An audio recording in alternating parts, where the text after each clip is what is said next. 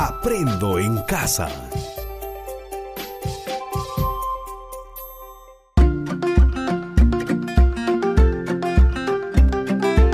Queridos estudiantes, los invitamos a participar en el desarrollo de las sesiones de aprendizaje que hemos preparado para ustedes. Aprendo en casa.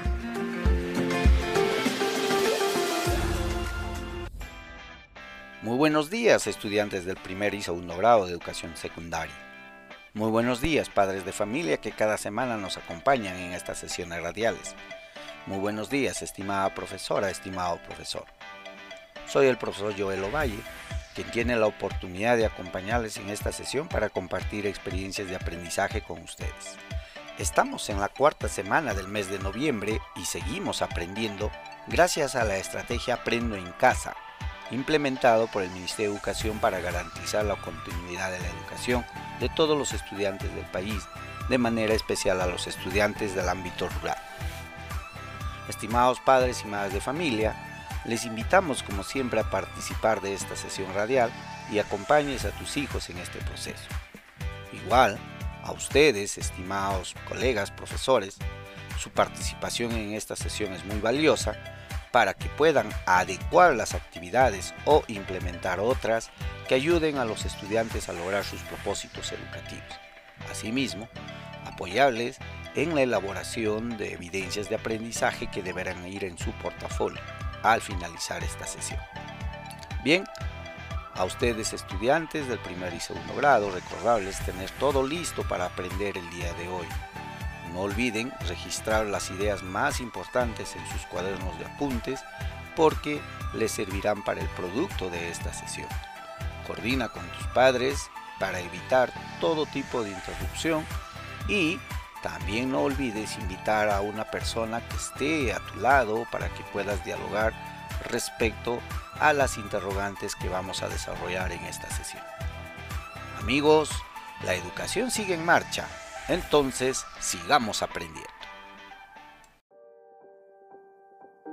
Estimados amigos, en esta semana se están desarrollando contenidos para que ustedes se comprometan con la defensa de los derechos de las niñas y mujeres.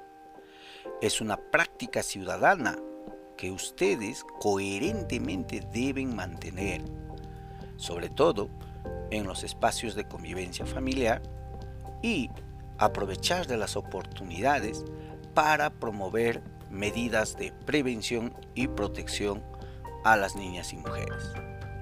La experiencia de aprendizaje que ahora vamos a abordar es cómo ayudamos a eliminar la violencia contra niñas y mujeres. En la sesión anterior hablamos de la importancia de estar informados sobre este tema porque es un problema que preocupa e involucra a todas y todos. A manera de resumen, recordemos algunas ideas que conversamos con ustedes sobre la violencia contra niñas y mujeres. La violencia contra la mujer se da en todos los tiempos y en todo lugar. Habíamos compartido estudios que confirmen que no existe mujer, por bien que le haya ido en la vida, un momento no haya sido víctima de violencia por parte de sus padres, hermanos, hijos, esposo o compañero.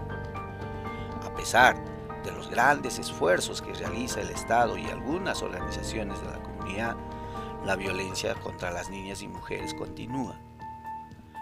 Lo más preocupante es que estos actos de violencia en la mayoría de casos se dan en el seno familiar, es decir, en el interior de la familia. Hay casos como por ejemplo, habíamos visto, que se da desde lo prenatal, donde algunas madres, sin querer, sin desear, pero crean, generan un clima de violencia porque inconsciente o conscientemente desea tener un hijo varón. Esto es muy importante en la familia patriarcal. O sea, el hijo deseado que sea un varón. Luego, en el mismo seno familiar, tiene que superar muchas veces, incluso su educación es discriminatoria. Habíamos visto, se recuerda, que cuando una mujer no sabe leer, es sujeto a que le sigan contando cuento de hadas, donde va a venir un príncipe azul y les va a despertar de su sueño y se encargarán de ellas para que sean felices y comerán perdices. Esos cuentos tienen esa atenuante, tienen ese sesgo de violencia contra la mujer, al no considerarles que son capaces de salir adelante. Y por ello, estimados estudiantes, debemos saber que la familia es un ámbito educativo más, donde las niñas y los niños aprenden un conjunto importante de formas de relacionarse con la realidad. El orden establecido entre los hombres y las mujeres de cualquier unidad de convivencia, en cierta medida, es significativo, ya que le dan cada espacio que debe tener una niña o un niño.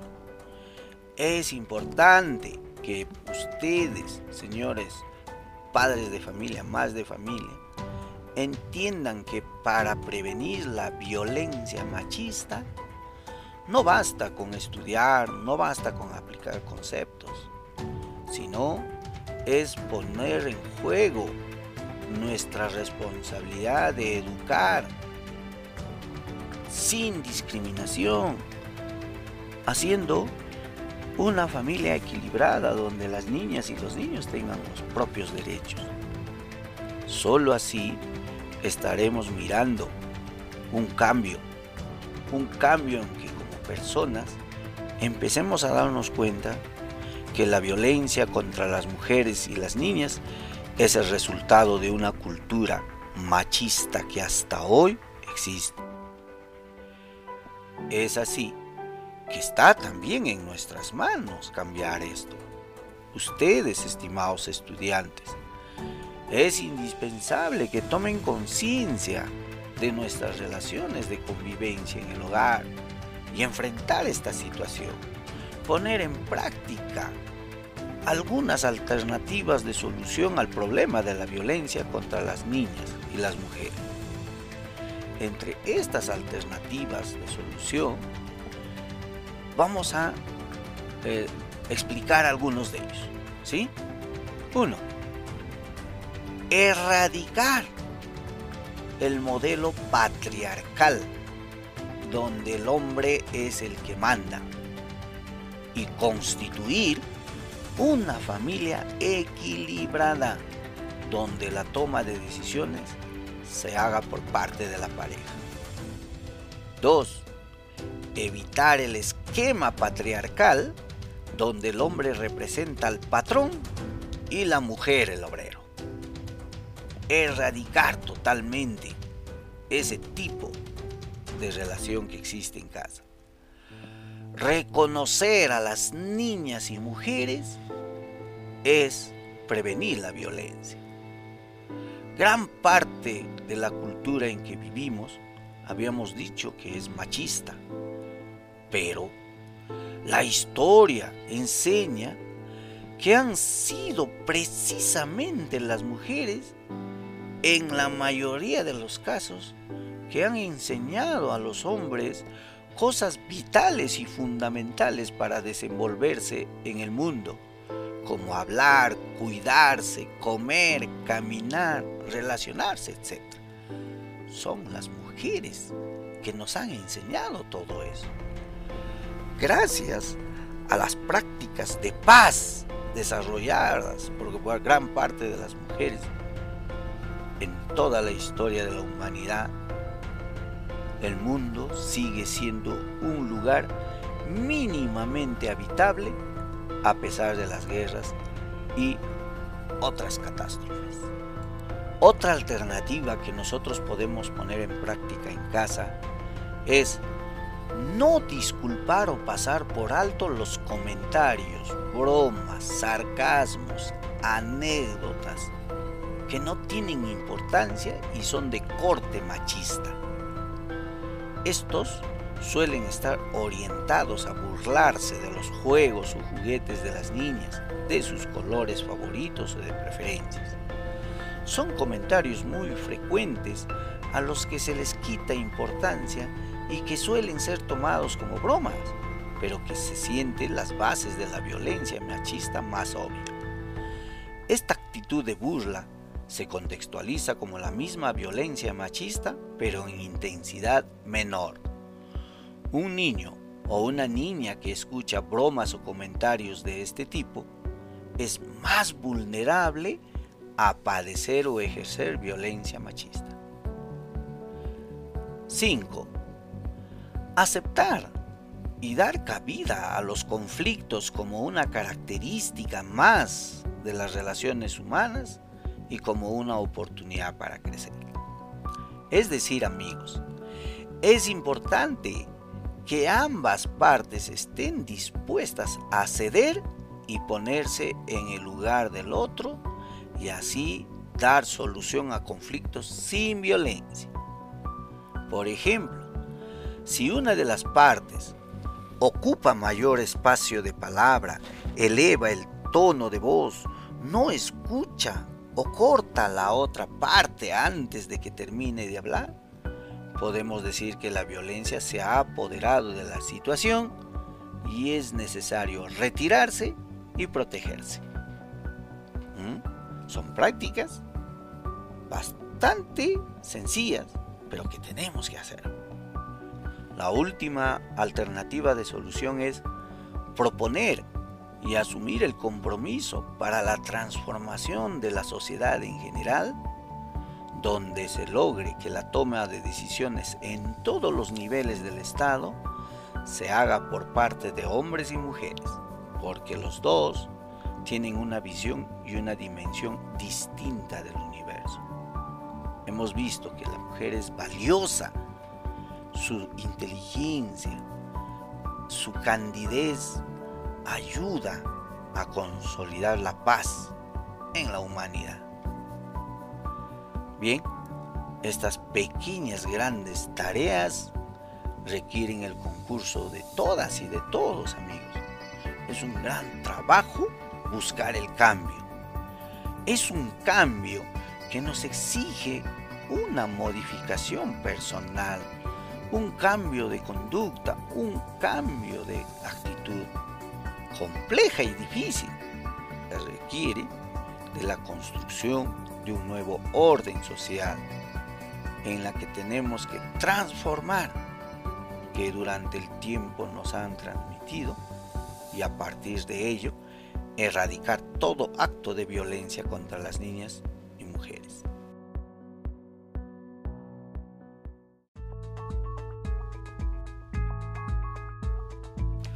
estudiantes del primer y segundo grado. Con toda esta información, ahora les invitamos a que reflexionen acerca de cómo ser protagonistas de este cambio para tener una sociedad más justa. Por ello, les proponemos que elaboren un cuaderno de campo en el que describen y expliquen acciones o prácticas que en su familia realizan para prevenir y contrarrestar la violencia contra las niñas y las mujeres. Recuerden que en un cuaderno de campo ustedes pueden registrar todas las observaciones que se realizan de esa situación. Habíamos dicho que básicamente es una herramienta de investigación que puedes usarlo como un recurso donde vas a registrar actividades del día a día como un diario, actividades de un experimento o cómo va la evolución de un huerto escolar o observaciones climáticas. Todo ello es cómo usar un cuaderno de campo. Pero ahora, ustedes ya la semana pasada han realizado el planificador del cuaderno de campo, donde han dado respuesta a cuatro preguntas. ¿Sí? Vamos a recordar esas preguntas y las respuestas que posiblemente ustedes han dado. ¿Con qué intención van a escribir el cuaderno de campo? Han definido su propósito comunicativo, su intención comunicativa. Es registrar las observaciones acerca de las acciones que realizan sus familias ante una situación de violencia contra las niñas y mujeres. ¿Quiénes van a leer el cuaderno de campo que van a elaborar? Los destinatarios de ese cuaderno serán sus familiares cercanos, sus profesores, sus compañeros de aula, entre otros. Es decir, serán ellos sus principales lectores del diario que vas a realizar. ¿Qué es lo que vas a informar en ese cuaderno de campo? Han recogido información, han hecho resúmenes de las sesiones radiales de todas las áreas y ya tienen definido la información que van a registrar de lo que sus familias están realizando para erradicar todo acto de violencia contra las niñas y las mujeres. Y finalmente, ¿qué tipo de lenguaje vas a usar? Bueno, van a usar un lenguaje bastante familiar, coloquial, de fácil comprensión, porque son tus lectores, son de tu entorno familiar cercano. ¿Sí? Bien amigos, ya teniendo este planificador, ahora van a concluir cómo se elabora un cuaderno de campo. Les hemos dejado algunas orientaciones de cómo se elabora el cuaderno de campo. Si usted tienes a la mano la ficha de autoaprendizaje de cómo planificar un cuaderno de campo, ahora esa ficha te va a ayudar para que consolidas las siguientes tareas. Tomen nota. ¿Qué orientaciones debo seguir para elaborar mi cuaderno de campo? ¿Han reciclado, han elaborado ustedes creativamente su cuaderno de campo? Habíamos dicho que no necesariamente tienen que comprar, adquirir un. Ustedes lo han hecho con base a su creatividad. Una vez que ya lo tienen, van a enumerar todas las hojas pero a partir de la tercera hoja. Se recomienda máximo tener 12 hojas tu cuaderno de campo. Luego, en la primera hoja van a escribir sus datos personales y el título que va a tener tu cuaderno de campo. ¿Sí? Ya les dimos algunos ejemplos de cómo debe ser ese título. En la segunda hoja han escrito el propósito de su cuaderno de campo, es decir, cuál es su intención al realizar ese cuaderno. Por ejemplo, realizar las observaciones acerca de las acciones que realiza mi familia ante una situación de violencia contra las niñas y mujeres. Seguidamente, en cada hoja enumerada, es decir, a partir de la tercera hoja, van a dejar un espacio para escribir las fechas de cada apunte que realizan. Y cada día, cada registro que van haciendo, ustedes lo pueden incluir alguna imagen o dibujo. Y cuando ya finalizas el cuaderno de campo, siempre poner una conclusión. Una conclusión viene a ser lo que tú has logrado aprender o lo que te pareció importante registrar en tu cuaderno de campo. Por ejemplo, utilizar una conclusión que diga, este cuaderno de campo me ayudó a respetar a las mujeres, a las niñas y conocer más sobre sus derechos. Me servirá como insumo para investigaciones posteriores. Eso es un ejemplo de conclusión, estimados amigos. Bien estudiantes, ahora a cumplir el reto de esta semana. Van a culminar el diseño de su cuaderno de campo. Empiecen a registrar las actuaciones de su familia para evitar erradicar la violencia contra las niñas y mujeres. Es importante que apliques todos los conocimientos que has adquirido en esta semana en las áreas de ciencia y tecnología, matemática, desarrollo personal, comunicación, etc. También cuando van a elaborar su cuaderno de campo, deben cumplir estos criterios. Recuerden amigos, los criterios son una guía para que elaboren un buen producto. ¿sí? Los criterios que van a considerar en su cuaderno de campo son presenta claramente definido el tema en función a lo que quiere comunicar. 2. Definir claramente la estructura de un cuaderno de campo. Y 3.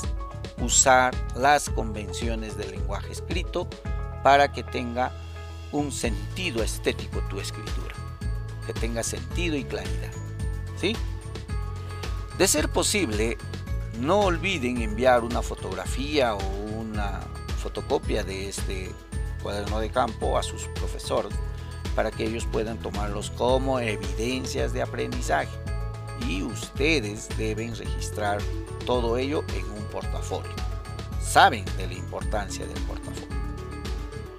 Bien amigos estudiantes del primer y segundo grado, esperando que estas actividades desarrolladas les apoye en el desarrollo de sus competencias comunicativas, quiero hacerles esta pregunta. ¿Consideras útil lo aprendido el día de hoy? ¿En qué casos vas a poner en práctica lo aprendido? Confiamos que estas respuestas les van a ayudar a reflexionar sobre su aprendizaje. Gracias y no olviden culminar ese cuaderno de campo como una experiencia de aprendizaje para ustedes que les va a ayudar mucho, mucho en empezar a erradicar los actos de violencia contra niñas y mujeres.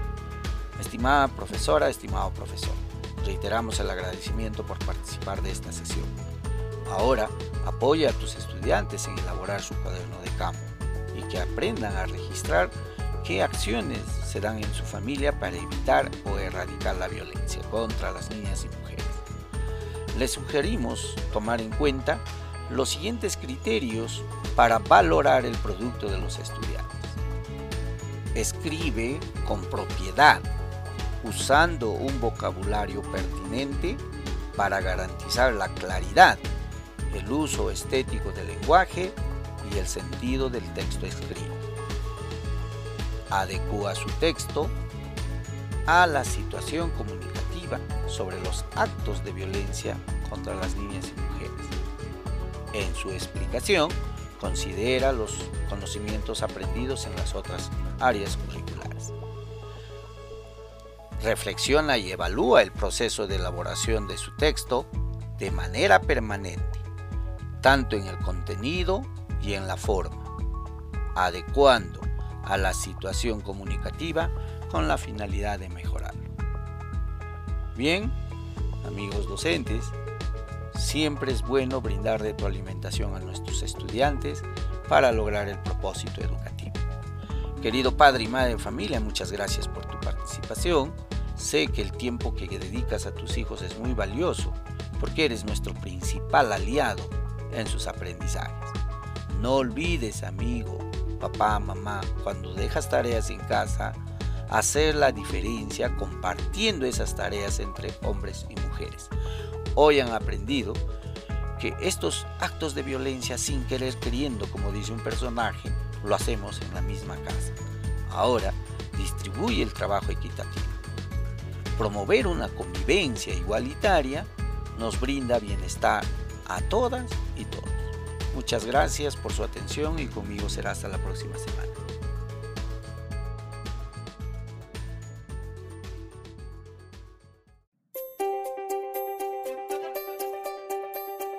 Aprendo en casa. Ministerio de Educación. Gobierno del Perú. El Perú primero.